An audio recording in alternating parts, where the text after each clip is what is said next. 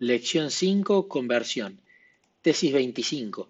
La conversión conduce a una vida transformada. Versículos base, versión NBI, Ezequiel 36 del 26 al 27. Les daré un nuevo corazón y les infundiré un espíritu nuevo.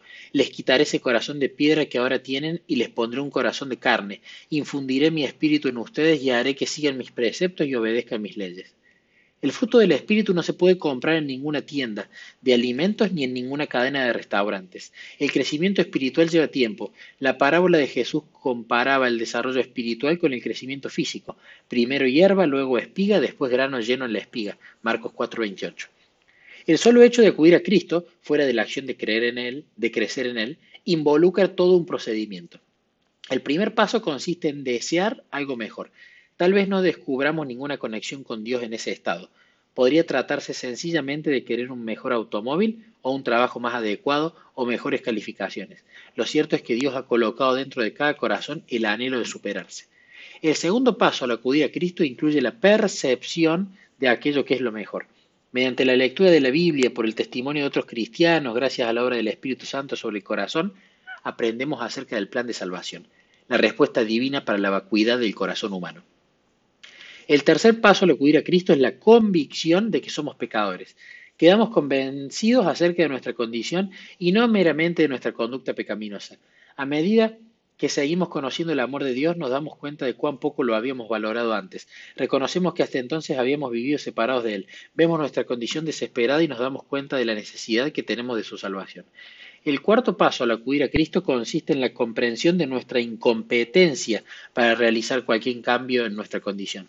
Los jóvenes especialmente pueden vacilar durante años entre los pasos 3 y 4, reconociendo que son pecadores pero sin reconocer su incapacidad de cambiar su condición. Por fin llegamos al final de nuestros recursos. Al convencernos de nuestra incapacidad, hay una sola cosa que nos queda por hacer. Capitular. Se deletea, entrega. Como ya lo hemos visto, no podemos nosotros mismos conducirnos hasta ese punto, pero cuando Dios nos ha llevado hasta allí, entonces podemos elegir entregarnos a Él. En el Camino a Cristo, página 18, se describe el milagro de la conversión o nuevo nacimiento. El Salvador dijo, a menos que el hombre naciere de nuevo, a menos que reciba un corazón nuevo, nuevos deseos, designios inmóviles que lo guíen a una nueva vida, no puede ver el reino de Dios. No pasemos por alto estas palabras, que lo guíen a una nueva vida. No todo sucede de la noche a la mañana. El nacimiento físico es solo el comienzo. El nuevo nacimiento también es un comienzo. No es el logro de un cambio total de la vida, ni la adquisición de un nuevo patrón de hábitos en un solo día, pero es un cambio total de dirección.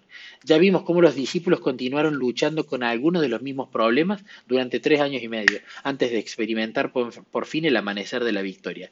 Jacob se entregó a Dios en Betel, pero transcurrieron 20 años antes que la crisis de su vida junto al arroyo de Jaboc le pusiera fin a su autodependencia.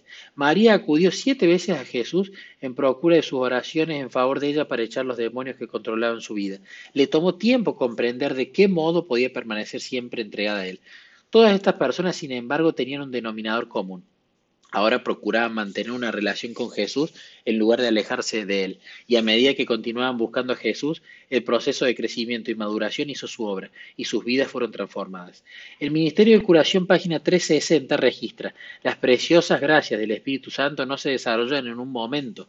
El valor, la fortaleza, la humildad, la fe, la confianza inalterable en el poder de Dios para salvar se adquieren mediante la experiencia de años. El tema de la tentación será estudiado más ampliamente en las tesis 80 84. Pero por ahora notemos lo siguiente. ¿En qué punto comenzamos a ceder a la tentación? El ceder a la tentación empieza cuando se permite a la mente vacilar y ser inconstante en la confianza en Dios. El discurso maestro de Jesucristo, páginas 78 y 79. ¿Y cuánto se necesita para recibir una confianza invariable en Dios? No sucede de la noche a la mañana, toma tiempo. ¿Se ha entregado usted a Dios? continúa acudiendo a él en busca de confraternidad y unión y comunión, encuentra que todavía es inconstante en la confianza que le tiene, bienvenido al club. Su nuevo corazón lo está guiando hacia una nueva vida. ¿Está usted dispuesto a continuar acudiendo a él aun cuando descubra que es lento para aprender las lecciones que él desea enseñarle? ¿Está dispuesto a darle tiempo a Dios?